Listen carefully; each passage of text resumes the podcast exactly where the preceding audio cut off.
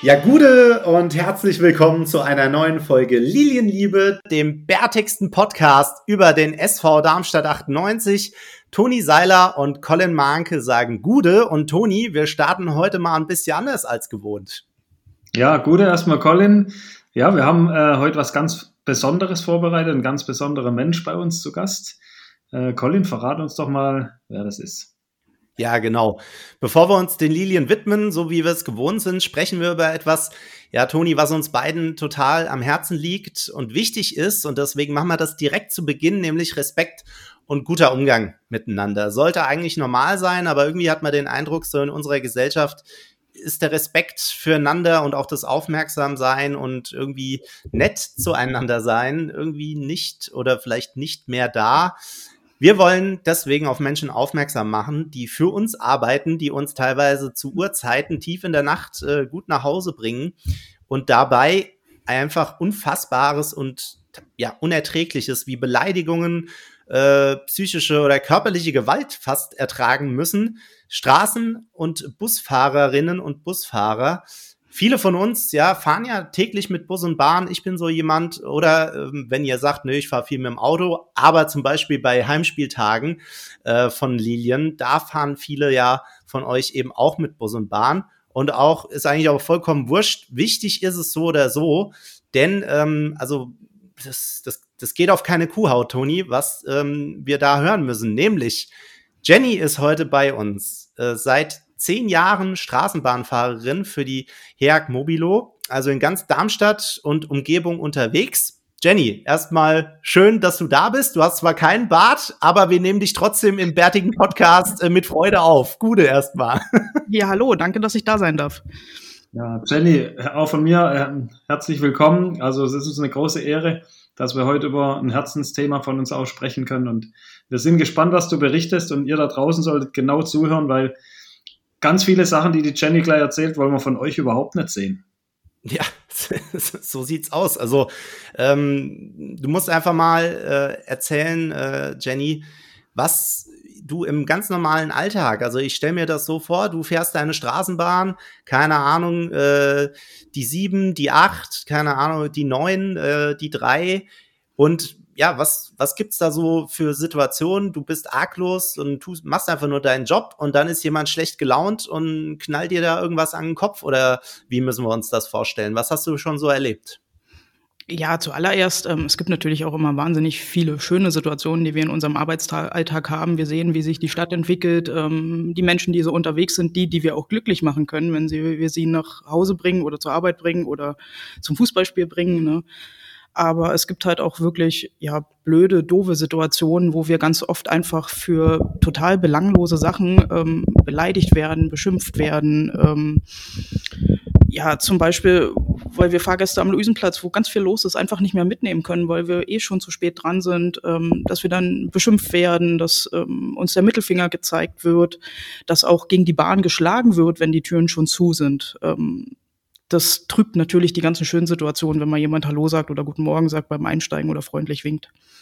Ja, also das, äh, das ist ja einfach nur in irgendeiner Form kindisch. Also ich meine, wer von uns, so ehrlich müssen wir ja auch sein, hey, das kennt doch jeder, man gibt sich, man gibt Gas, ne, will Bus oder Bahn noch erreichen, dann ja, das berühmte fährt, äh, fährt der oder, oder die, der Bus oder die Bahn halt vor der Nase weg. Ja, mein Gott, äh, das Leben ist hart, ne? Dann wartet man halt kurz. Wir sind ja zum Glück gerade in Darmstadt und Umgebung, musste ja eigentlich überhaupt nicht so lange warten.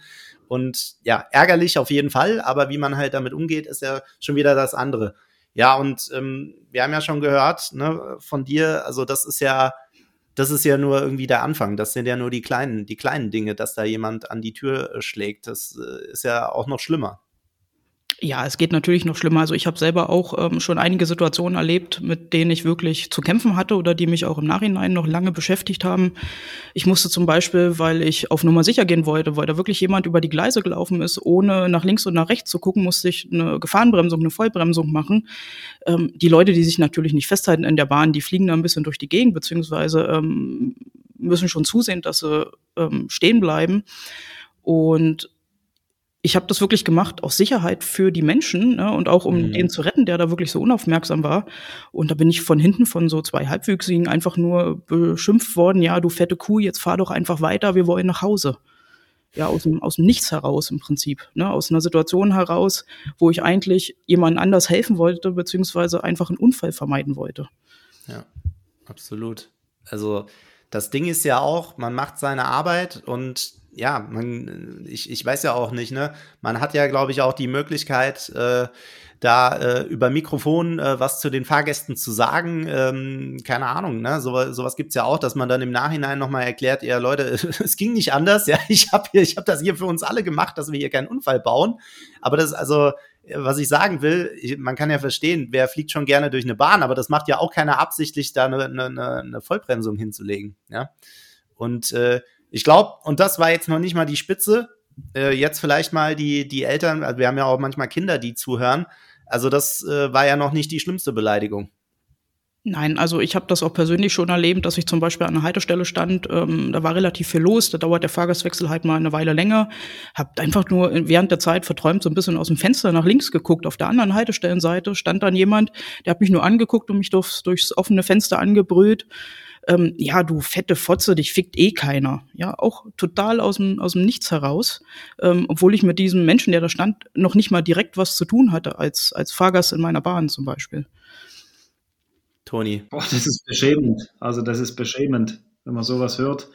Und ähm, ich meine, es ist ja schon das eine, sich sowas immer anhören zu müssen und sowas hoffentlich nicht täglich, aber es kommt wahrscheinlich nicht nur einmal vor, äh, dass man sowas erlebt da braucht man doch, doch muss man sich schon, schon ein, ein, ein Fell umspannen, oder? Dass man damit klarkommt. Oder wie, wie, wie löst du das?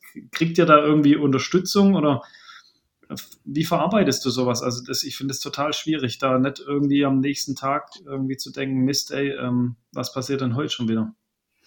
Ja, am Anfang habe ich tatsächlich auch mich selbst hinterfragt, ob ich vielleicht irgendwie einen Fehler gemacht habe oder ob ich die Situation hätte vielleicht irgendwie anders lösen können.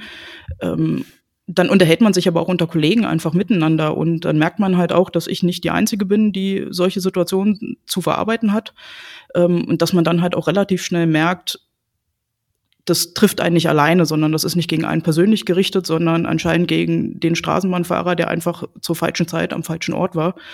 Ähm, das haben alle Kollegen von uns schon erlebt und es gibt ja auch Situationen, die, die noch deutlich schlimmer waren als das, was ich erlebt habe. Ähm, sind Kollegen von uns, ähm, sind mit dem Messer bedroht worden. Ähm, es ist ihnen gedroht worden, dass sie abgeknallt werden. Einer von uns ist ja, er wollte einem Rollstuhlfahrer helfen, da müssen wir ihm einfach die Rampe ausklappen. Da ist er bewusstlos geschlagen worden, ja, und musste sogar ähm, darum fürchten, sein Augenlicht zu verlieren ähm, wenn man solche Geschichten dann hört, ähm, ist es natürlich auch gut, wenn man sich untereinander austauschen kann, ja, dass man einfach sich selber oder sich gegenseitig halt auch ähm, ja Mut zuspricht, dass das ähm, Situationen sind, die zum Glück alle nicht alltäglich sind. Ähm, dass wir uns halt auch austauschen können und dass wir halt auch mit, mit unseren Vorgesetzten noch in, in der HEAG ähm, einfach sprechen können, die uns dann halt auch helfen, ja, solche Situationen einfach besser zu verarbeiten. Ja, also es gibt ja auch deutschlandweit äh, die Aktion, da seid quasi ihr auch mit eingegliedert, äh, vergiss nie, hier arbeitet ein Mensch. Und ich finde, das trifft so krass, dieser Titel. Ne, jetzt werden bei euch, also wahrscheinlich haben das viele von euch ja auch schon mitbekommen und gesehen. Ähm, an Heimspieltagen im äh, Bölle laufen ja auch eben Spots. Das ist das, äh, oder, oder was du gerade angesprochen hast, Jenny, da sind ja bis äh, du zu sehen unter und andere Kolleg, ähm, Kolleginnen und Kollegen, die genau äh, sowas erzählen.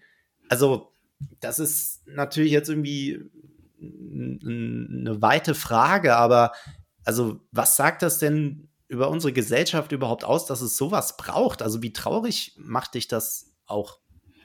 Ja, es macht mich sehr traurig, dass das nötig ist. Ähm, einfach aus dem Grund, ähm, wir alle wollen ja unseren Job machen und wollen ihn vor allem auch ordentlich machen. Wir wollen unsere Fahrgäste sicher und im besten Fall auch zufrieden an ihr Ziel bringen.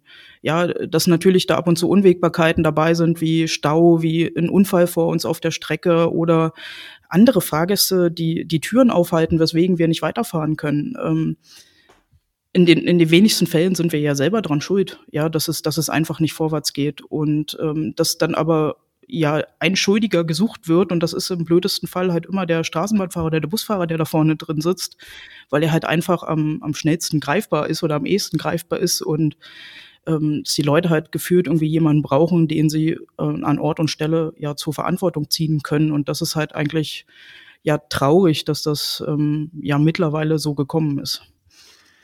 Ja, Toni, wir im Fußball haben wir es oft mit äh, Druck zu tun, aber anscheinend haben da Menschen einen ganz anderen Druck, dass der sich so entladen muss. Äh, das ist, also wir schütteln, wir, wir sehen uns hier ja, wir können da nur den Kopf schütteln, wenn man sowas hört. Das ist echt krass. Das ist Wahnsinn. Ich meine, du hast jetzt zehn Jahre Erfahrung in dem Bereich. Würdest du sagen, dass es die letzten Jahre so ein bisschen zunimmt und schlimmer wird? Also mein Gefühl ist ja, dass es schlimmer geworden ist. Ich glaube, dass es auch, ähm, auch mit dieser ganzen Corona-Situation ein Stück weit zu tun hat, dass die Leute ähm, ja unachtsamer geworden sind, auch ein bisschen egoistischer geworden sind. Ähm, auch die, die Restriktionen, die das, diese Corona-Zeit halt einfach mit sich gebracht hat, die haben, hat irgendwas mit den Menschen gemacht. Und ähm, es ist halt einfach, also man merkt deutlich, dass das dass sie immer jemanden brauchen, an dem sie das auslassen können. Ja, und ähm, bei den Fahrgästen sind, sind es halt leider immer die Fahrer, bei denen das als erstes ankommt. Ja, gut, da frage ich mich aber, wenn ich sowas höre, also, äh, also das kann ja nicht sein. Also man kann ja nicht immer einen Sündenbock irgendwie suchen, an dem man da seinen, seinen Frust äh, auslässt. Und irgendwie, man muss ja auch mal, also man muss ja auch mal nach vorne gucken, ja. Diese Corona-Zeit, die war mit Entbehrungen für uns allen verbunden die will auch keiner zurück, aber es ist ja dann irgendwann auch mal gut, denke ich mir. Also was kannst du jetzt dafür im übertragenen Sinne oder Kolleginnen und Kollegen? Also da muss man einfach mal ein bisschen äh, gucken, wie wir hier miteinander umgehen wollen als Gesellschaft. Und da sind wir beim Punkt. Ähm, Toni haben wir vorhin auch schon mal äh, gesagt, beziehungsweise schon als wir uns auf ein bisschen auf das Gespräch vorbereitet haben, das war eine Frage, die uns beide brennend interessiert. Jenny, jetzt, ne, uns hören einige zu. Was würdest du dir denn wünschen von den Leuten, ja? ja, einfach ähm, ja, mehr Respekt und Freundlichkeit untereinander. Ähm, wir alle sind da, gerade die Fahrer sind die, die an vorderster Front kämpfen, sage ich mal. Ähm, wir wollen alle nur unsere Fahrgäste ja sicher und im besten Fall auch pünktlich ans Ziel bringen. Und wir wollen die, den Menschen ans Ziel bringen. Und ich persönlich freue mich zum Beispiel über jedes Guten Morgen beim Einsteigen, über jedes freundliche Winken, wenn man mal die Tür nochmal offen gehalten oder aufgemacht hat, weil es einfach zeitlich gerade nochmal ging. Ähm, einfach, ja, ein Hallo und Guten Morgen, so, so Kleinigkeiten sind, sind die Situationen, die uns eigentlich auch schon glücklich machen, dass man ähm, ja weiß, man bekommt für seine Arbeit so ein bisschen ja, Respekt und Anerkennung, die man da macht. Ja, vergiss nie, hier arbeitet ein Mensch. Wer freut sich nicht über einen guten Morgen oder mal ein Lächeln oder ein nettes Wort? Ne? Ja, und vor so. allem glaube ich, dass es auch an der Zeit ist, mal zu sagen, dass alle auch aufgerufen sind, erstens mal für sich persönlich diesen Respekt auch zu zeigen, aber auch im Verbund zusammen, wenn jemand Situationen erkennt, wo es wirklich dann äh, um den Fahrer, um die Fahrerin geht äh, und die am Ende des Tages nichts dafür kann, rufe ich auch nochmal auf, da einfach füreinander einzustehen und den Respekt auch einzufordern. Absolut. Ja, absolut. Das ist das Aufeinander Acht geben. Ne? Und ähm, ja, das, das nehmen wir mit und äh, bedanken uns schon mal für den Einblick, Jenny. Ich glaube, es ist auch nicht so schwierig, äh, nicht so leicht. ja, es ist schwierig oder eben nicht so leicht, so ähm, ja, darüber auch so zu sprechen ne? und diese Worte in den Mund zu nehmen, äh, die man selbst vielleicht überhaupt nicht verwendet. Also vielen Dank dafür, dass du ja dich da ein Stück weit geöffnet hast, ja, und uns das ein bisschen näher gebracht hast. Ja, sehr gerne. Ich habe zu danken. Aber trotzdem möchte ich eine Sache noch sagen, weil ich sehe das in Jennys Augen, dass die das super gern macht und jeden Tag gern zur Arbeit kommt.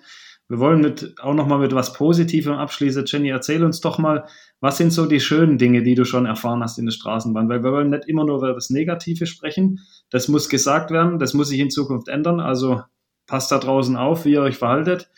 Aber was waren denn die schönsten Momente für dich in so, in so einer Straßenbahn? Was hat dich am meisten und am, oder oft und am meisten überrascht? Ähm, naja, die, die schönsten Situationen sind eigentlich tatsächlich, wenn, wenn Kinder beteiligt sind. Ne? Also die, die mit strahlenden Augen dann schon vorne einsteigen und auch vorne hinter der Tür stehen bleiben und einem auf die Finger gucken und ähm, ja, stolz darauf sind, wenn sie schon erklären können, wofür die Knöpfe zum Beispiel da sind, ähm, die dann auch mal fragen an der Endstation, darf ich mich mal hinsetzen und darf ich auch mal ähm, hier aus dem Fenster gucken und mal einen Knopf drücken. Das sind natürlich die schönen Situationen oder auch das ähm, meine, die Leute sind doch ab und zu mal vergesslich, vergessen Sachen in der Bahn, ja, wenn man dann im Portemonnaie oder ähm, auch was Hochwertiges, ein Laptop einfach findet und ihnen zurückgibt und äh, sie so dankbar sind, dass sie halt ähm, ja keine Arbeit damit hatten oder keinen großen Verlust ähm, hatten. Das sind halt also auch die schönen Situationen, ähm, die wir bei uns immer haben, dass es halt auch Menschen gibt, die für die Arbeit oder für, für die Situationen, die für uns alltäglich sind, dass sie einfach dankbar dafür sind. Ja, das ist schön. Und bevor wir jetzt zum Ende kommen, ähm, ich äh, nehme mich da nicht aus, ja, nach äh, erfolgreichen äh, Heimspielen. Äh, ich kann mir vorstellen, nach dem äh, Derby äh, gegen die Eintracht äh, war das zuletzt der Fall. Dann wird auch gerne mal in Straßenbahnen äh, auf dem Weg nach Hause äh, wer nicht hüpft, das Offenbacher angestimmt und dann geht's aber rund. Ich habe mich da schon häufiger gefragt, gerade so bei diesen älteren Modellen, wo man so die Treppe da noch hoch muss, äh, inwieweit halten die das denn eigentlich aus? Also müsst ihr da die Luft anhalten, ja, so uh, uh, uh, oder ähm, wie, wie, ist das äh, für euch äh, vorne auf dem Bock sozusagen? Ja, das Singen ist natürlich immer super toll. Ähm, da fahre ich auch immer gern mit einem mit einem Grinsen ähm, in meiner Straßenbahn. Ähm, das mit dem Hüpfen darf man natürlich nicht übertreiben. Man muss halt immer dran denken, ähm, die Bahnen, die sind halt auch nicht mehr die jüngsten und ähm, wollen wir natürlich auch nicht überfordern oder überlasten. So, und das nehmen wir mit. Und jetzt nochmal umso mehr mit einem äh, dicken Strich unter dem Wort oder den Worten. Vielen Dank, ja, Jenny, für deine Zeit und dass du uns das erzählt hast. Das nehmen wir mit. Und ja, ähm, vielleicht sieht man sich ja mal äh, an Spieltagen oder auch sonst. Ähm, ja, viele Grüße an die Kolleginnen und Kollegen. Ja, super. Dankeschön, dass ich da sein durfte. Sehr gerne. Und ich möchte noch eine kleine Challenge loswerden. Also, wie ihr alle mitbekommen habt, äh, fährt die Jenny ja oft die Straßenbahn zu den Heimspielen. Und ich habe gehört, dass sich die Jenny mal ganz doll über Blumen freuen würde. Also, wenn ihr nächstes Mal mit Straßenbahn fahrt, fragt nach der Jenny und vergesst die Blumen nicht. Lilien. Lilien, genau richtig. Ja, cool, Dankeschön. Ja, und dann widmen wir uns unseren Lilien zu, Toni. Ja, 1-1 in Bremen. Ich meine, es wurde jetzt äh, lang und ähm, wahrscheinlich ausführlich diskutiert. Natürlich die Szene ähm, in der Nachspielzeit, Tim Skarke, also auch an der Stelle, dieses, dieser Typ ist ein Tier. In der Nachspielzeit so einen Sprint rauszuhauen nochmal. Wahnsinn. Man hat ja das Gefühl, nach 20 Metern explodiert er nochmal und wird nochmal einen Ticken äh, schneller und hat eine, den nächsten Gang drin. Wahnsinn. Und dann wird das so belohnt. Leute, es ist, wir müssen ja gar nicht so krass wieder da eintauchen, weil wir haben es jetzt zu Genüge, aber dieser Moment, ey, wir sind alle so explodiert und am Ende, ja, es ist die Regel, habe ich ja auch bei Instagram geschrieben, viele haben kommentiert von euch, ähm, die Diskussion haben wir mitbekommen. Es ist die Regel, da kann dann der Schiri in dem Sinne nichts für, aber die Regel, ah, Toni, es, es, es tut dann doch nochmal weh, wenn man daran denkt. Ja, du hast ja angesprochen schon und wir haben, glaube ich, auch schon genug drüber diskutiert. Ich sage, wenn man, wenn man diese Regel ähnlich wie ähm, sein Hintern mit dem Stück Klopapier sauber machen könnte, wird man die Regel wahrscheinlich wegwischen nach so einem Spiel. so einfach ist es aber leider nicht. Ich meine, ich habe heute von dem Heinemann, ehemaliger Schiedsrichter, ähm, was gelesen Fand ich auch nicht ganz so blöd. Also wir können natürlich drü drüber diskutieren, das wieder so ein bisschen nach Absicht und un unabsichtlich hinzustellen. Nur dann haben wir auch wieder Diskussionen, weil wenn das Tor dann in Bremen für uns zählt und in Bochum dann nicht äh, und es ist dieselbe Aktion, dann gehen die Diskussionen auch wieder von vorn los. Unterm Strich ist es eine absolute Scheißregel.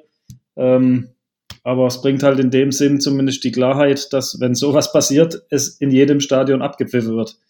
So bitter das für uns war ähm, zum Spiel an sich oder als Resümee, Resüm, Resümee ähm, ist so ein bisschen zum, zum Sterbe zu viel, äh, zum Leben zu wenig. Ähm, der Punkt, es tut zwar gut, auswärts zu Punkte, keine Frage, aber so richtig weiterbringt er uns nicht. Was uns allerdings weiterbringt, war einmal mehr die Leistung der Mannschaft, ähm, die wirklich toll war. Und da muss ich auch sagen, ich bin ja letzte Woche so ein bisschen nach dem Stuttgart-Spiel auch so ein bisschen aus mir raus, ähm, weil ich, ja, man kann es halt manchmal nicht mehr hören, weil man sich für ein gutes Spiel am Ende nichts kaufen kann. Aber ich fand das Spiel in Bremen jetzt aus meiner Sicht viel geiler als das gegen Stuttgart. Also die Mannschaft war nochmal viel, viel geiler und das ist die Paradeszene, die du beschrieben hast, eben diesen Schlussakkord von Tim Skarke in der 97. Minute nochmal so ein Ding dahin zu legen. Und genau so geht's nur. Also es bringt nichts aufzugeben und es lohnt sich immer weiterzumachen. Und genau an dem Punkt äh, sind wir und da müssen wir eben jetzt dranbleiben. Und ich hoffe, dass sich die Truppe belohnt. Ähm, hätte sich natürlich die letzte Woche immer mal wieder auch noch mehr belohnen können. Bringt aber nichts in der Vergangenheit rumzurühren. Wir haben jetzt gegen Augsburg ein wichtiges Spiel vor der Brust. Ich habe angekündigt, wir bräuchten die zwei Spiele vier Punkte. Mit dem einen Punkt sind wir schon mal im Soll, wenn wir am Wochenende den Dreier holen gegen Augsburg. Ähm, ist natürlich auch Druck im Kessel, keine Frage. Muss man aber auch nicht aufbauen, unnötig den Druck. Ähm, es wäre toll, wenn man den Dreier holt. Danach kommt, wenn ich noch weiter gucke darf, dann Leipzig und Bayern, wo auf dem Papier wahrscheinlich nicht viel möglich ist, aber dann danach kommt eben die entscheidende Phase. Und das mal als Abschluss, jetzt bin ich so ein bisschen aus dem Bremen-Spiel, bisschen abgeschweift, aber ich glaube, ähm, ja, man kann es nicht besser zusammenzufassen, als der Punkt ist hochverdient und schade, dass es nicht drei wurde. Ja, absolut. Auch das Tor äh, von Julian Just war geil, ne? Ja, zweimal abgefälscht, sodass das, äh, sodass der da unterm Zetterer durchgeht. Äh, Aber das ist dann mal auch dieses Glück, was wir auch mal so uns so gewünscht haben, ne? In vielen Situationen. Den macht er, also ich habe im ersten Moment gedacht, ja, der, der nimmt ja gar keinen großen Anlauf, gell? Mhm. Ansatzlos, wie es so schön heißt, zieht er da diesen doch schon Strahl, ja? Also ich war überrascht, wie, wie scharf der Schuss dann doch auch war. Und dass er dann so zweimal tick, tick und dann ist er drin, oh, war das ein guter Moment. Und das war auch ein, also super gemacht von, von Matze Bader, ne, antizipiert, äh, fängt, den, äh, fängt den Pass ab, geht noch ein paar Schritte und spielt dann diesen präzisen Ball darüber. Also das ist eigentlich genau, denke ich, also Thorsten Lieberknecht da oben auf der, auf der Tribüne und unten Ovi Tayo und äh, Kai-Peter Schmitz, das ist, glaube ich, genau sowas. Das ist das Spiel, was uns auszeichnet und auszeichnen soll. Ja, absolut. Also das sind ja oft die Chancen, die man dann bekommt, wenn man einen Ballgewinn hat, das dann eben schnell zu machen. Die letzte Woche oder auch Monate haben wir es dann eben oft so gemacht, dass wir diesen Pass oft gespielt haben, aber zu dem Zeitpunkt dann eben nochmal eine Lösung gesucht haben. Und ähm, Thorsten wird es wahrscheinlich schon oft gesagt haben. Ich habe es in den letzten 30 Jahren äh, auch oft genug gehört, wer nicht schießt, der kann auch nicht treffen. Und das war so eine Situation, wo Justwan sich das auch gedacht hat. Jetzt halte ich einfach mal drauf und dann schauen wir mal, was passiert.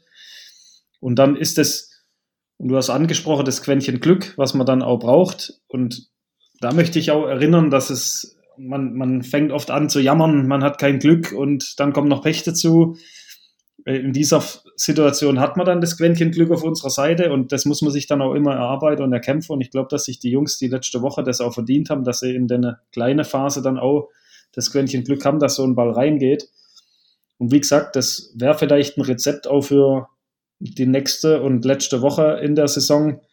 Einfach zu sagen, Mensch, man muss nicht immer bis zur Grundlinie spielen und man muss nicht immer nur im 5-Meter-Raum aufs Tor schießen, sondern vielleicht die eine oder andere Situation auch einfach mal zu probieren um zu schauen, was passiert, ob er dann reingeht, der Torwart hält oder vielleicht ein Eckball draus entsteht, wo wieder äh, neue Gefahr entstehen kann.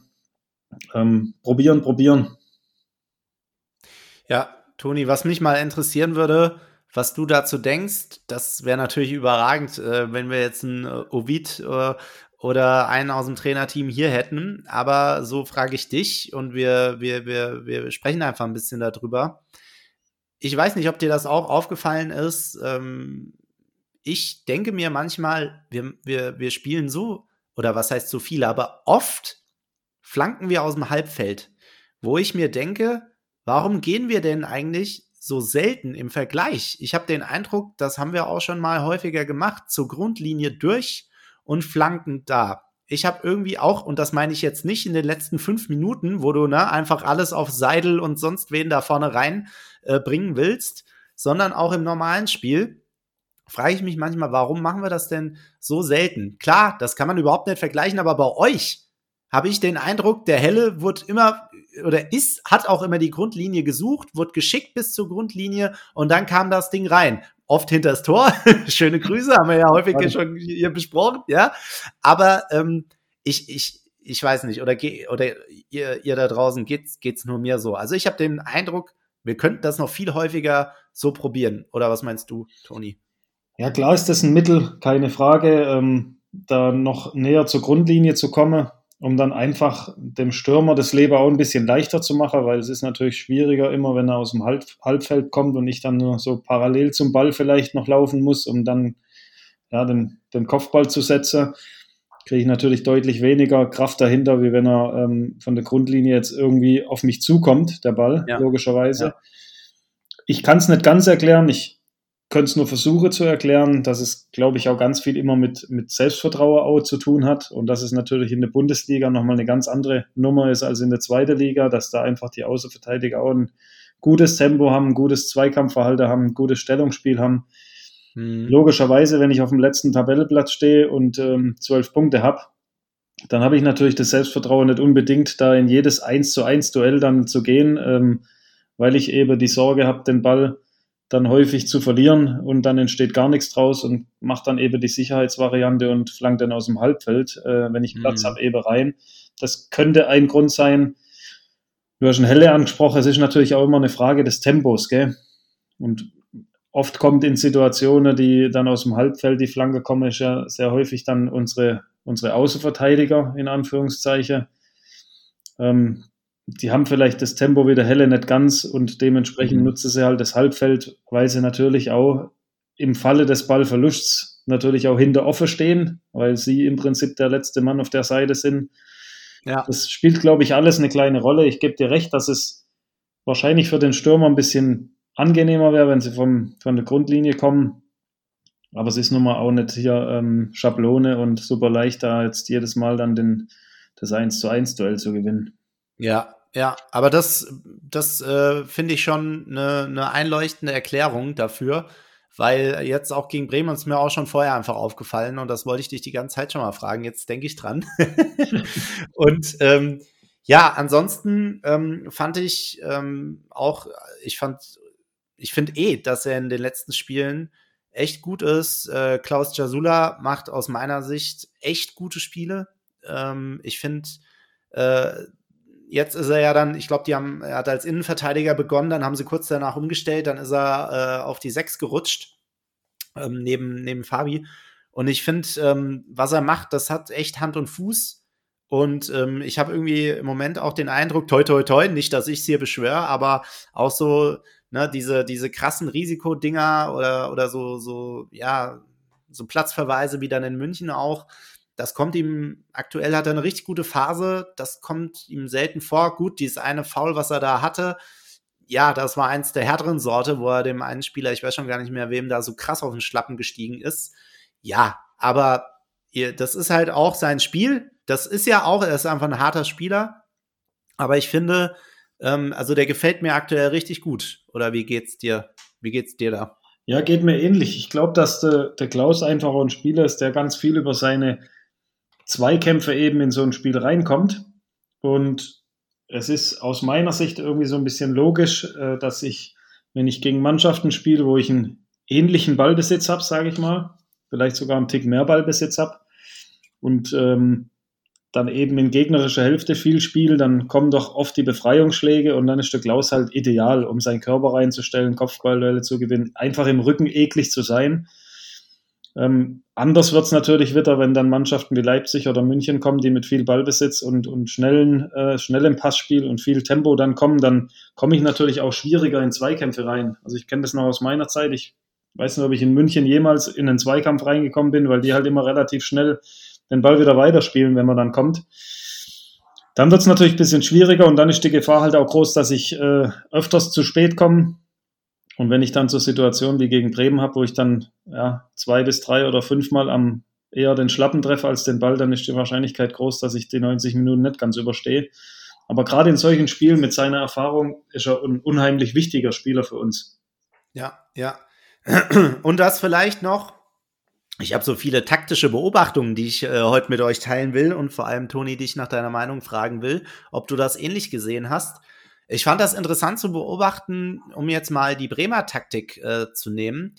Ähm, ich glaube, die haben sich, die haben sich, äh, also ich meine, die haben ja unfassbare Außenspieler, da muss man ja sagen, ne? Also sau schnell äh, hat man ja ganz am Anfang schon gesehen, da hat Christoph Zimmermann nur hinterher geguckt, ne?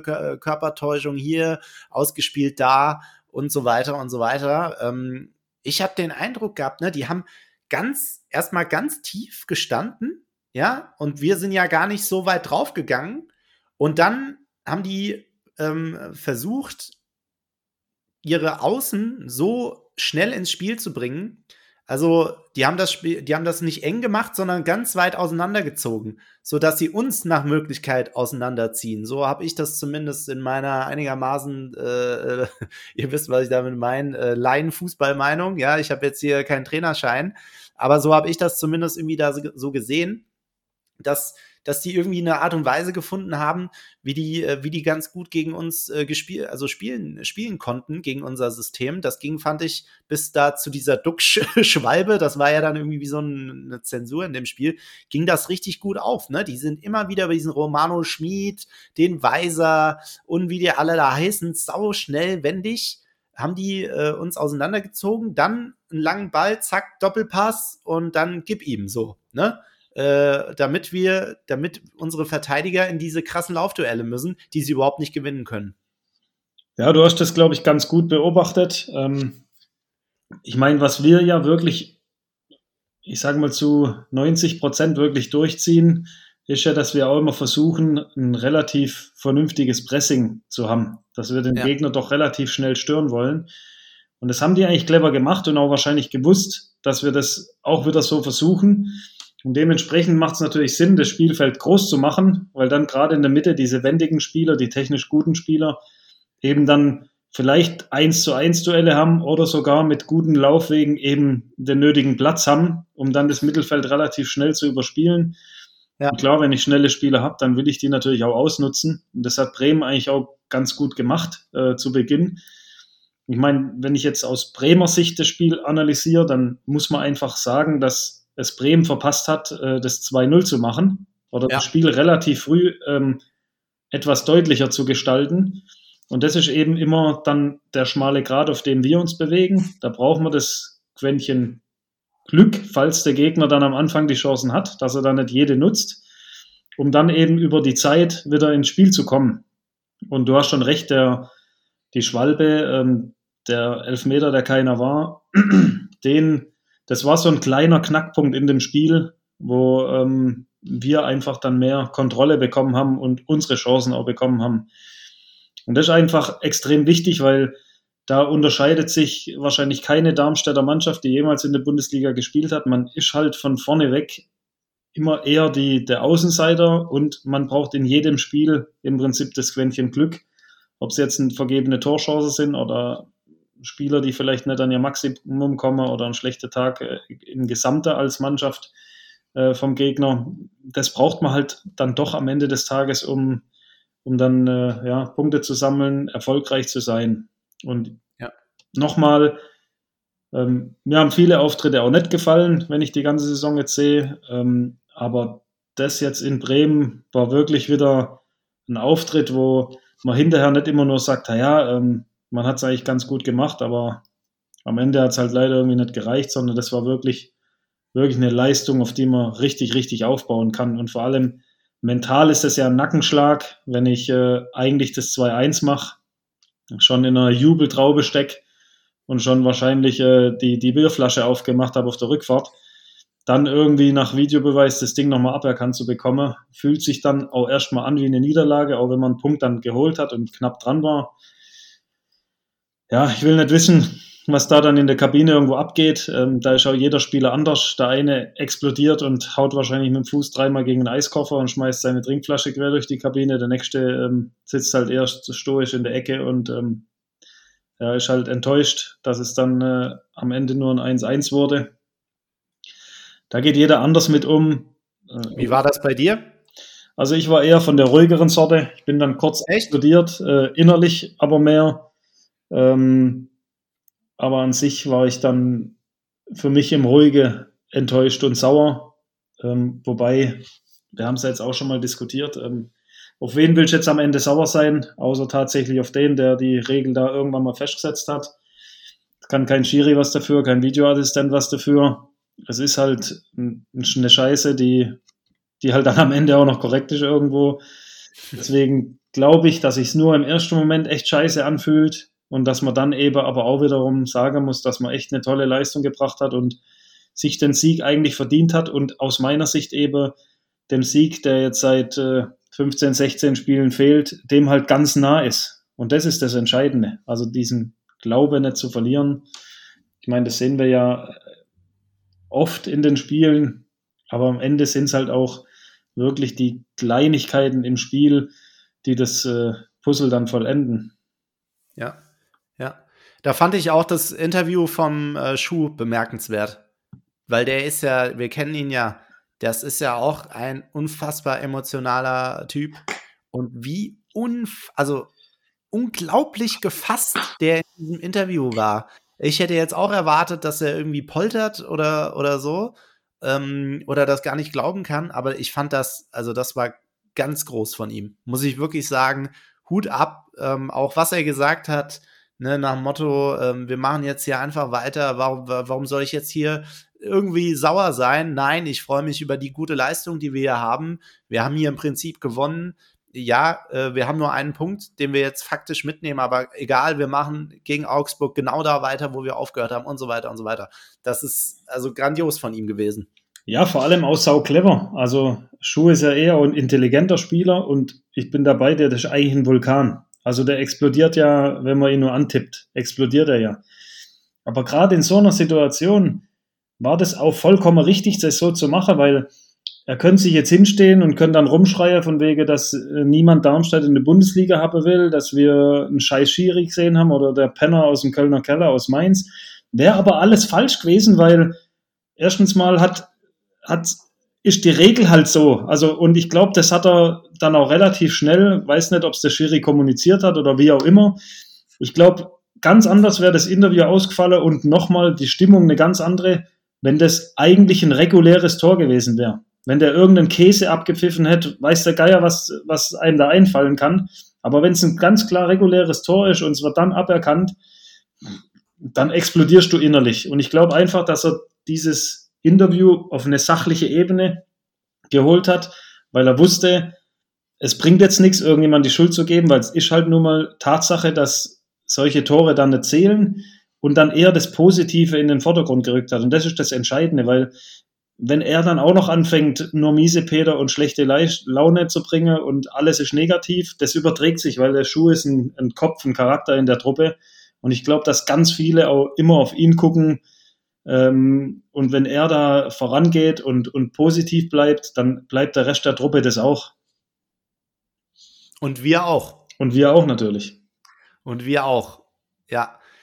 Ja, also ich denke, wir wir ziehen ganz viel Positives aus diesem Spiel. Ähm, das haben wir ja auch schon häufiger gesagt, ja, aber ich finde, das, äh, das würde ich gerne unterstreichen, was du gerade gesagt hast, ähm, nochmal, ähm, nämlich, dass wir diesmal so, ja, nicht nur gute Phasen hatten, sondern im Prinzip haben wir das Spiel gewonnen, ja, und dieses Gefühl, dieses Gefühl, das müssen wir versuchen rüber zu retten und ich sage euch jetzt schon, ich freue mich so sehr auf jetzt das Heimspiel gegen Augsburg. Da reden wir natürlich gleich noch ausführlich drüber. Und ich will, verdammt nochmal, ich will, dass wir schon bei der Aufstellung brennen. Ich will, dass wir da als Einheit auftreten und diese Fuggerstädter, wie es ja immer so schön heißt, und ja, Philipp Tietz, ich freue mich über die Rückkehr, aber es ist mir jetzt in dem Sinne ganz egal, dass wir die nach Hause schicken mit null Punkten. Dass wir endlich, endlich diesen Sieg haben. Und das will ich, dass wir das von den, von den, von den Rängen vorleben. Diesen, diese Geilheit auf diese drei Punkte, diesen Willen und diese unbedingte, äh, dieses unbedingte Weitermachen von Bremen. Und ich, das, wenn ich, ne, meine Begrüßungsrunde, die mache ich ja, um alle mal nochmal willkommen zu heißen von euch. Das will ich bei euch schon in den Augen sehen, ey. ja, das ist auch ganz wichtig, dass wir genau diesen, Spirit, diese Sachlichkeit, diese Motivation aus diesem Spiel mitnehmen und das wirklich auch über die ganze Woche transportieren können. Weil gegen Frankfurt, finde ich, hatten wir eine ähnliche Situation. Das hat sich angefühlt, wie wenn man nicht drei, sondern sechs Punkte geholt hätte. War dann am Ende nur ein, aber rein von dem Gefühl her. Und das haben wir dann nicht geschafft, das zu transportieren. Und das ist das Entscheidende, dass wir das eben schaffen, dieses Vertrauen in das eigene Spiel, zu wissen, hey, das sind nur Nuancen, die uns gefehlt haben in Bremen und die Nuance, die packen wir jetzt an. Alles, was gut war, nehmen wir mit und die zwei, drei Sachen versuchen wir eben nochmal zu drehen sodass gar nichts anderes übrig bleibt, dass wir die drei Punkte eben am Böllefalltor behalten. Wäre unabhängig davon, dass es extrem wichtig ist für die Tabelle, aber auch, ich glaube, für die Jungs einfach wie so ein Befreiungsschlag. Das ist, das ist, das ist eigentlich das Entscheidende. Zu wissen, und die, die, wisse, die Jungs wissen das auch, dass sie Spiele gewinnen können, aber das dann auch wieder zu tun, also dann auch wieder zu erleben, das ist ja das Entscheidende. Und wir haben jetzt genau. eigentlich, wenn man zurückguckt, ist der letzte Sieg wirklich ein halbes Jahr her dann. Ähm, mit dem Augsburg-Spiel, der letzte. Und äh, es gibt doch keinen schöneren Zeitpunkt, als jetzt wieder damit anzufangen, um dann, wenn es in den Endsport geht, dann voll bei der Musik dabei zu sein. Genau. Bevor wir zu deinem Kultkicker äh, kommen, Toni, noch natürlich von uns beiden ganz herzliche Grüße und gute Besserung an Marvin Melem. Das, wie bitter kann eine Saison eigentlich verlaufen? Da sind wir wirklich bei Pleiten, Pech und Pannen. Was soll uns diese Saison eigentlich noch alles geschehen? Aber was soll man machen? Jetzt ist es leider so, ganz baldige und gute Besserung. Komm ganz schnell wieder und werd wieder gesund, Marvin. Ja, auch von mir, Marvin, ey, Wahnsinn. Aber so ist der Fußball, so ist der Sport. Du hast jetzt erlebt, jetzt erlebst zum zweiten Mal. Auch da wirst du wieder stärker rauskommen, wie du reingegangen bist. Da bin ich mir 100% sicher. Nimm dir die Zeit, bau das richtig auf und dann äh, wollen wir dich in, in voller Pracht wieder am Böllefalltor sehen. So sieht's aus, da freuen wir uns total, weil allein jetzt schon die Spiele, wo er wieder im Einsatz war, ne, hat gezeigt, was wir so an ihm lieben und äh, an ihm schätzen und was er dieser Mannschaft und diesem ganzen Verein geben kann. Und ähm, ich war, ich weiß nicht, wie geht's euch da aus? So, keine Ahnung, wenn ich so daran denke, so an den Saisonbeginn, war er ja irgendwo so ein Sinnbild dafür, Leute, wir können hier mehr als nur mithalten. Das, ich war so richtig stolz, stolz, mhm. ja, darauf, dass wir so einen geilen Spieler haben, der für den das scheint fast mühelos ist, diesen Schritt von der zweiten in die erste Liga zu gehen und der da eine Performance äh, gezeigt hat. Und wir haben ja auch schon mehr, oft über ihn gesprochen und auch, finde ich, so eine körperliche, so ein Willen ausstrahlt, den, dem, der ihm vielleicht früher als Anfang 20-jähriger Spieler noch ein bisschen abgegangen ist zu Dirk Schuster Zeiten. Der gewinnt Kopfballduelle auf einmal und geht da voran und wirft alles rein, was er hat, bis er wirklich nicht mehr kann. Und dann noch mit diesen genialen Überraschungsmomenten seiner klasse Schusstechnik und so weiter. Der ist Herz, Herz und Seele äh, teilweise unseres Offensivspiels gewesen. Und das hat mich unfassbar stolz gemacht und macht es immer noch. Ja, das ist, sind ja die Sachen, die wir im Laufe der Saison schon öfters besprochen haben, dass eben der ein oder andere Spieler dann leichter eben die Bundesliga auch adaptiert und da ähm, ja, Schritt für Schritt weiterkommt. Und Marvin ist auf, ein, auf jeden Fall einer von den Spielern, die da wenige äh, Probleme hatten, sich daran zu gewöhnen, an ähm, das etwas schnellere Tempo, vielleicht auch die taktischen äh, Feinheiten, die dann noch äh, dazukommen, die Geschwindigkeit und die Körperlichkeit dann auch, die auch nochmal eine andere ist als in der zweiten Liga. Ja, das haben wir alles schon gesehen und deswegen hoffen wir, dass er da ähm, gut jetzt auch aus dieser Situation rauskommt und hoffen mal, auch wenn es vielleicht ähm, nicht ganz realistisch ist, aber dass man vielleicht dann in den letzten Spielen nochmal irgendwie sehen kann. Wobei ich ganz ehrlich bin, ähm, da geht die Gesundheit irgendwo auch vor, gell? Und ähm, wenn ich das zweimal erlebe, dann wünsche ich mir, dass es sich genau die Zeit nimmt, die er braucht. Ja, ganz genau. Aber mit viel Glück langt es für die letzten zwei, vielleicht drei Spiele, je nachdem Relegation vier ja. oder fünf. Schauen wir, schauen wir einfach mal. Wir drücken die Daumen, wir harren der Dinge und äh, freuen uns, wenn du wieder bei uns bist, Marvin. Gut, Toni, ich bin gespannt. Achtung. Tonis Kultkicker. Ich habe tatsächlich heute mal wieder ähm, auch vielleicht jetzt aus Trotz, weil uns damals ja Philipp Tietz gebeten hat, auch mal einen jüngeren Spieler zu nehmen, habe ich heute genau das Gegenteil gemacht. Ich habe heute äh, einen aus dem älteren Semester genommen. Ähm. das gefällt mir. Ja, es muss sein. Ja. Der war aktiv äh, von 1983, also vor meiner Geburt, äh, bis 2003. Ja. Hat natürlich auch 20 Jahre. hat natürlich auch in Deutschland gespielt ähm, und für mich auch so ein, also wenn ich den Namen schon höre, da kriege ich schon Gänsehaut, bin ich ganz ehrlich. Ja. Und was eigentlich das Witzige ist, ich habe diesen Spieler für mich im Kopf bestimmt, habe mir dann alle Statistiken angeguckt und wie es der Teufel so will, hat er genau heute seinen 60. Geburtstag. Nee. Genau heute, Montag, der 26. Februar. Alles Gute zum Geburtstag, zum 60. Geburtstag, lieber Herr. Das ist Punkt, ja Punkt, Punkt. Ja, So, und jetzt bin ich gespannt, Colin. Ja. Er ist natürlich dann auch, du bist ja jünger als ich, äh, etwas vor deiner Zeit gewesen. Ich kann es mal vorwegnehmen, auch die ersten Berührungspunkte äh, im Fußball, äh, die du mit internationalen äh, Turnieren hattest, da war er dabei. Also bei der WM 1994 war er dabei, bei der EM 96 war er dabei. Er war äh, in seinem Heimatland etwas erfolgreicher, als es hier war, zumindest von den Titeln her. Er ist zweimal äh, bulgarischer äh, Meister geworden mit Levski Sofia, dreimal auch den bulgarischen Pokal gewonnen, auch mit Levski Sofia und hat in Deutschland einen Titel gewonnen und das war die Zweitligameisterschaft, ähm, leider mit Eintracht Frankfurt. Ähm, hat 128 Bundesligaspiele gemacht, zwei Tore, 44 Zweitligaspiele und zwei Tore. Hat auch in der Champions League ein paar Mal gespielt, äh, Pokal der Pokalsieger, äh, UEFA Cup gespielt, aber auch, und das finde ich geil, hat auch Spiele in der Regionalliga Süd und in der Oberliga Hessen gemacht. Also er war wirklich von bis überall dabei. Ähm, seine Position finde ich auch ein Klassiker, aber das passt eben zu damals. Äh, er war Libero Ja.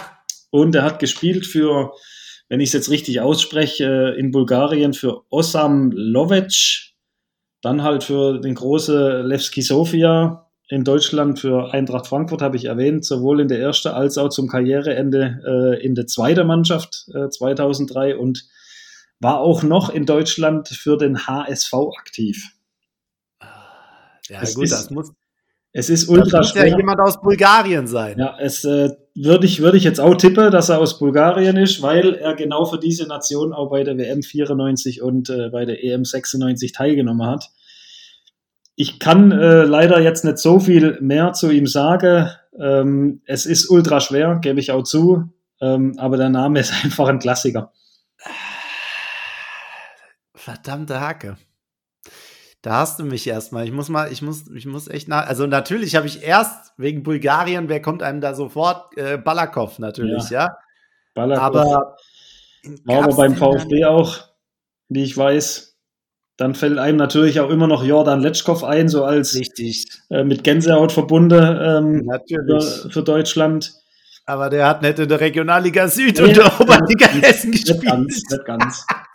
Also ich glaube, gerade die, die, die eben in der 80er und 90er Jahre da äh, sehr viel Fußball verfolgt haben, die, wenn sie den Namen hören, sagen sie sofort Yes. Ähm, aber ich gebe schon zu, es ist äußerst schwierig, denn aus der Ja, Statistik raus zu erraten. Das soll ja auch nicht, es soll ja auch nicht so immer so leicht sein. Das ist, Das ja ist auch richtig. gut. Das Aber vor ist allem dich muss ich halt ein bisschen kitzeln, weil du doch am Ende noch ein bisschen mehr Fußballverstand hast als ich, Oh, was nee, den nee. Klassiker angeht. Aber ich glaube, jetzt habe ich dich mal wieder erwischt. Ja, hast du, aber gib mir noch mal einen kurzen Moment. Oh, da bin ich mal gespannt, also wie es euch da gerade geht. Ich glaube, so äh, einige wissen es bestimmt. HS, also HSV und Eintracht Frankfurt Libero. Genau, richtig. Wen gab's denn da, verdammte Hacke?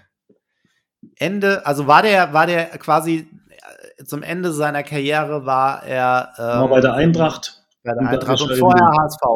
vorher HSV und davor eben äh, bei Levski Sofia. Ja, ja, okay.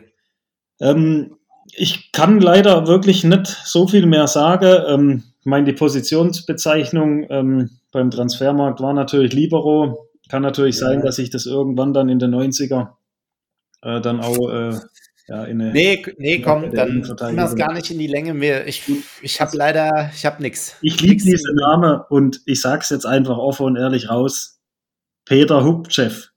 Oh, nee! Oh, nee! Ja! Ach, ah, das ist, das ist, der ist, ja, okay, der ist im, im, in, quasi im passiven Wissen. Das, Ja. der, da wäre ich nicht drauf gekommen. Wäre ich nicht mehr drauf gekommen, aber natürlich, klar. Ja. Jetzt habe ich auch ein Bild vor Augen und so. Ah, ja, das, also der ist krass, der ist wirklich schwer. Also ja. aus meiner Sicht auf jeden Fall. Aber hey, Respekt, der ist, äh, der ist geil. Ja, ja Dankeschön. Und ich wusste Danke. gar nicht, dass der so, also das hätte ich jetzt nicht gewusst, dass der so erfolgreich war, auch international quasi, ja. Ja, tatsächlich, auch wie gesagt, Champions League und so alles gespielt. Ähm, ja, krass. Geil. Ja. Peter Hupchev. Geil. Ja, geil. Geiler Name. Ich habe ich hab erst noch, ne, aber das war ja danach, es hat auch nicht mehr gepasst. Ich weiß auch gar nicht, ob der Bulgare war, weiß ich auch nicht. Also ähm, Marian Ristov Ja. von, äh, von, von Wolfsburg, Wolfsburg, ja, war, war auch Ja. Bulgare. Der, der mit Anfang 20 schon aussah wie 50. Ja, genau, richtig. also, Herr Hubchef, alles Gute zum Geburtstag, zum 60. heute. Ja? Alles Gute, Gesundheit. alles Gute. Ja, alles Gute zum Geburtstag und Toni, sehr gut. Okay. Dankeschön. Dann, ja, ähm, an der Stelle ähm, nochmal vielen Dank für die Rückmeldung für unsere Folge mit äh, Bela Reti. Die ist super angekommen bei euch. Ähm, das war für uns auch ein absolutes Highlight. Ich glaube, man hat es uns angehört. Und ähm, vielleicht noch ein Blick hinter die Kulissen. Äh, das war, also dass wir es überhaupt hören konnten, Toni, das hat uns, das, äh, wir sind alle, wir sind beide um zehn Jahre gealtert, äh, gealtert, weil ihr habt es ja gehört, der Bela musste schnell weg, ja, weil der da noch, äh, weil der am nächsten Tag in Urlaub geflogen ist und noch irgendwie ein Telefonat, ein wichtiges hatte.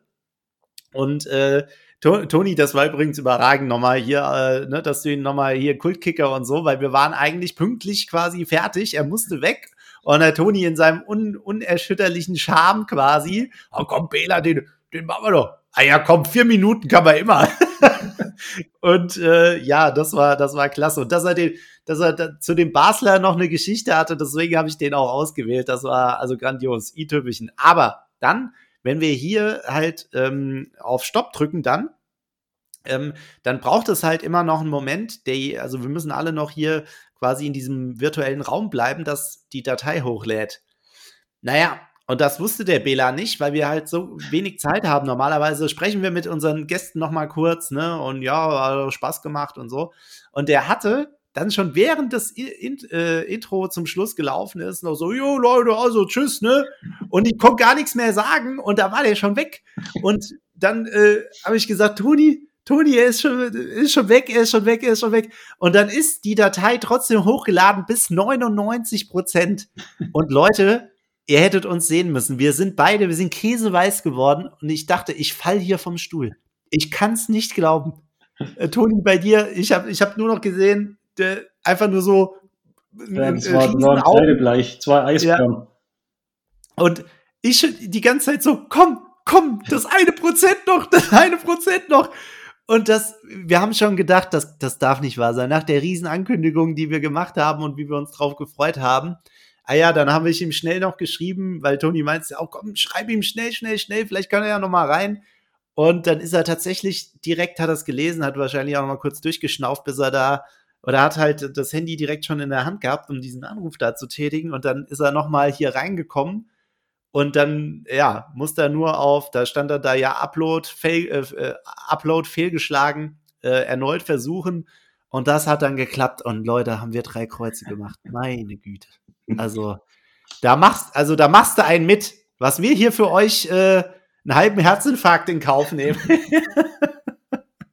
ja, also das äh, zum, zum, als quasi kleine Anekdote zur Bela-Folge.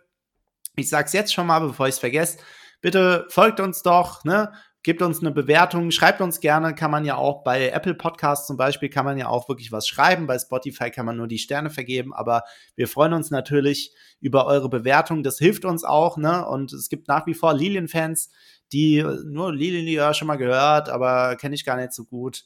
Empfehlt uns gerne weiter und äh, aktiviert diese berühmte Klingel, dann verpasst ihr auch keine Folge. Toni, Jetzt liegt das Spiel gegen Augsburg vor uns. Wiedersehen wirklich mit einem, ja, unserer, absol unserer ja, absoluten Lieblingsspieler in den letzten Jahren. Wir haben so viel zu verdanken, Philipp Tietz. Der macht da seinen Weg in Augsburg. Das gönne ich ihm von Herzen.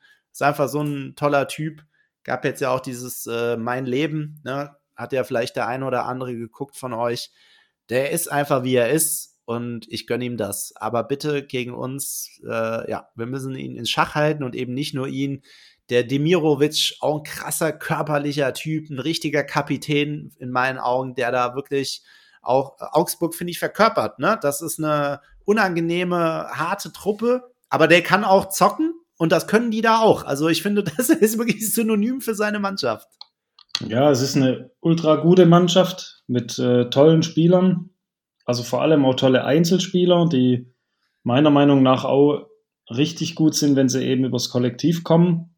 Ähm, ich glaube, die stehen auch da, wo sie, wo sie sein wollen. Also ich glaube jetzt nicht, dass Augsburg irgendwie den Anspruch hat, ähm, irgendwie da an die internationalen Plätze oder so ranzurücken. Ich glaube, die sind damit ganz, ganz zufrieden, auch wenn sie wahrscheinlich hin und wieder auch komische Spiele hatten diese Saison. Aber gerade jetzt letzte Woche muss man schon sagen, es ist natürlich auch nicht so einfach, dann äh, gegen Freiburg ähm, das Spiel zu drehen.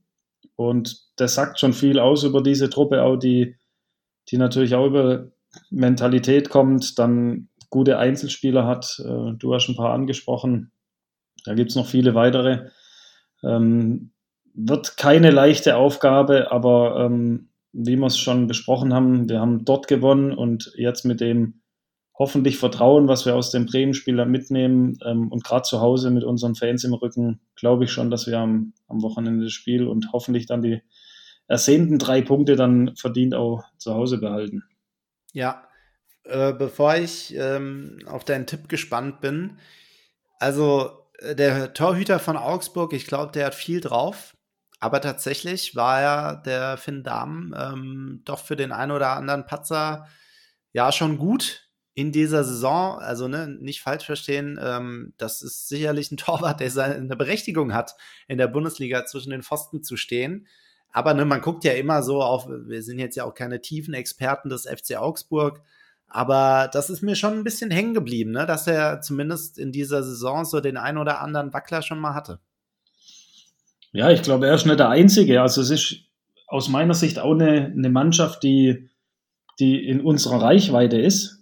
Äh, an sich, klar, haben die die Erfahrung und, und deutlich mehr Bundesligaspiele irgendwo auf dem Rücken, die einzelnen Spieler.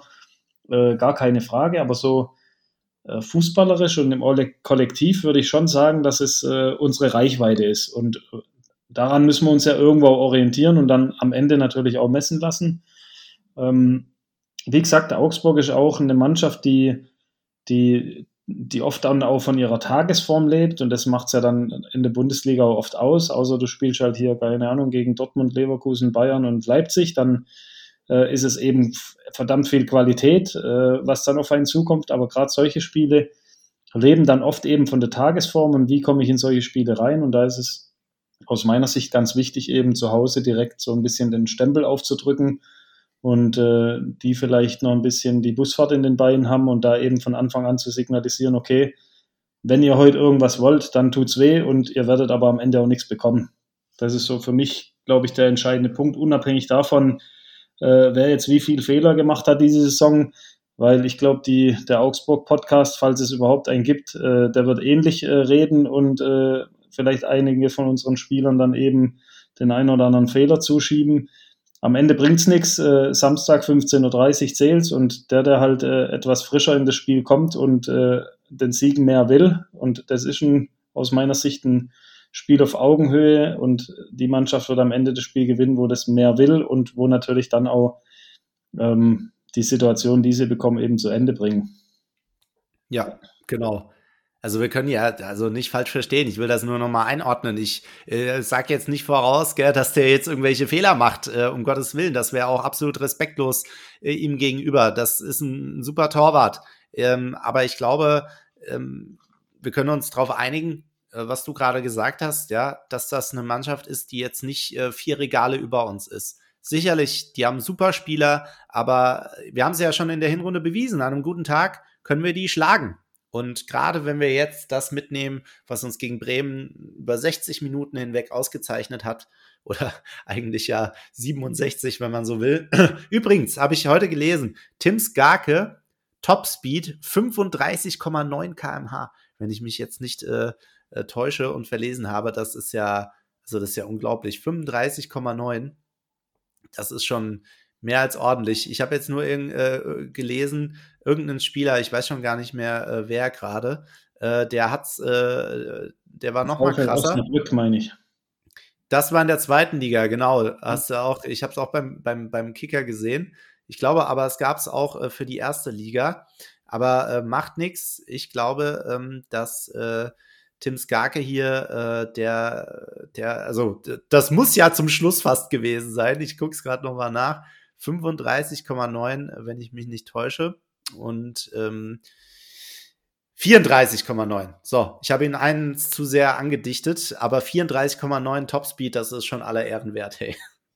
Absolut. Und genau das brauchen wir eben auch am Wochenende. Also wir brauchen da den Willen und die Geschwindigkeit. Das ist schon mal alles entscheidend. Das macht oft den Unterschied aus. Ja, genau. Was tippst du, Toni? Ich würde dir heute mal den Vortritt lassen, weil wenn ich mich erinnere, habe ich jetzt, sage ich mal, drei Viertel der Saison bis jetzt immer den ersten Tipp gemacht und ich würde gerne heute einen Tipp zuerst hören und dann schließe ich mich irgendwo an. Gerne. Also mich hat das äh, Bremen-Spiel wirklich nochmal auf eine andere Art und Weise überzeugt, wie du es vorhin angesprochen hast. Ähm, nicht nur Phasen gehabt und ja, so nah dran an einem Sieg waren wir, glaube ich, schon ewig nicht mehr. Also was soll noch passieren, dass, es, dass er uns entrissen wird? Und ich sage, wir werden das aufs, aufs, aufs grüne Parkett zaubern und wie sagt man im äh, amerikanischen A Bold Prediction? Ich sage 3-1 für uns. Ich schließe mich dir äh, 100% an. Ich bin froh, dass du nicht meinen Tipp genommen hast. Ähm, davor hatte ich Schiss, wenn ich dich zuerst dran lasse. Ich sehe es äh, wie du, wir werden das Spiel gewinnen. Ich glaube nur, dass es etwas knapper wird und tippe auf 2-1. Das nehmen wir sofort. Am Ende ist es mir wurscht egal. Und wenn wir ein Eigentor in der 93. und damit ein 1-0, äh, das ist uns allen wurscht egal. Hauptsache, wir müssen diese, diesen Dreier äh, behalten. Toni, Dankeschön. Wie immer geht's mir, äh, geht's mir super am Ende unserer Folge. Ich freue mich noch mehr jetzt auf Samstag und ähm, ja, freue mich über jeden, der am Bölle ist. Und äh, Toni, Dankeschön. Ich danke dir. Ich wünsche euch noch eine schöne Woche.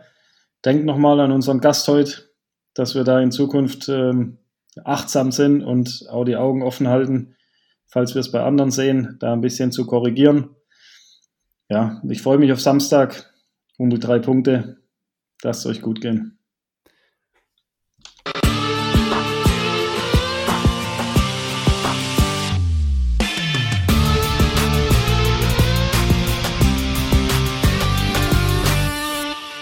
Então, dinossauro